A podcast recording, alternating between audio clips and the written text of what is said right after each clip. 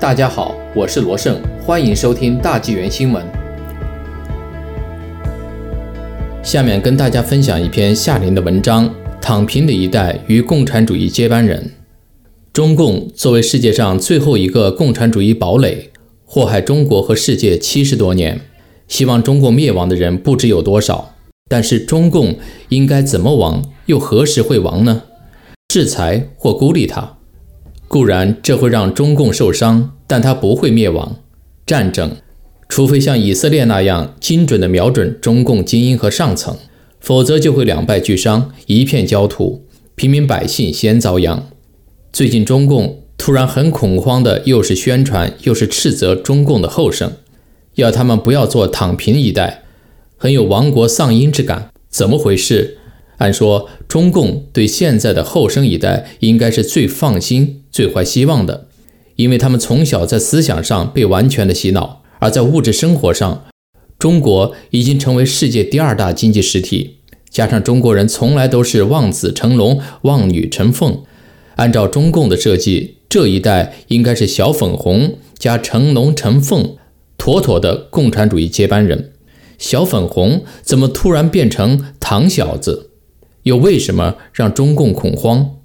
何谓躺平？就是尽量不工作或少工作，不买房、不买车、不结婚、不生娃、不消费，只维持生活的最低标准，尽量不出人头地，躺在沙发或什么地方平淡无实就好。对某些后生来说，父母或祖父母家底厚实，他们躺着或站着都有一定的生活质量保障。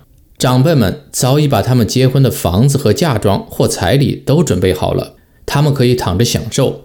这样的人，他们心里清楚，享有父母亲当年的机遇是不太可能了。所以，无论是对个人生活或者是事业雄心，他们都看不到什么希望，自然意志消沉。而对那些六亿仅仅能糊口的中国人来说，他们的子女看到在中国发展机会最好的时候。父辈们尚且只能勉强温饱，现在自己再努力又能怎么样呢？所以他们更有理由躺平，虽然是穷躺。所以其实躺平一代是绝望的一代。中共没有给年轻人造就一个有机遇的时代，让年轻人早早放弃了雄心。但是如果后生们都躺平了，那中共的共产主义事业就危险了。躺平一代的父母们。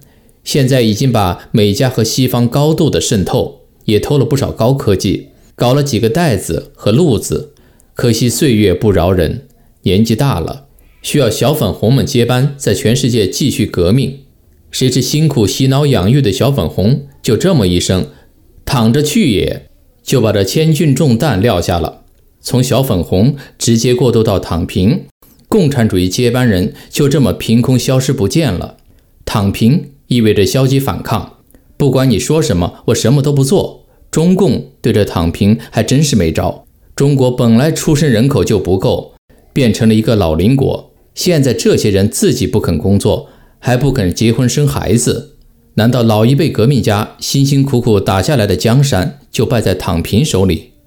尽管躺平惹得党媒发大火，发表“躺平可耻，哪来的正义感”的文章，恨铁不成钢。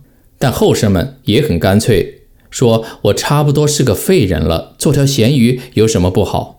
不反击也不改变，这差不多就击中了中共的核心。中共不是就靠煽动人的欲望起家吗？如果人都没什么欲望了，中共还靠什么去操控人呢？不劳动，廉价物美的中国劳动力市场在哪里？不消费，如何吸引那些名牌贵中共？没有经济市场，外国政府就会开始碎碎念中国的人权了。最重要的是，后生们都躺平了，共产主义事业何以为继？中共没准就亡在躺平一代的手里，所以他焉能不惊慌？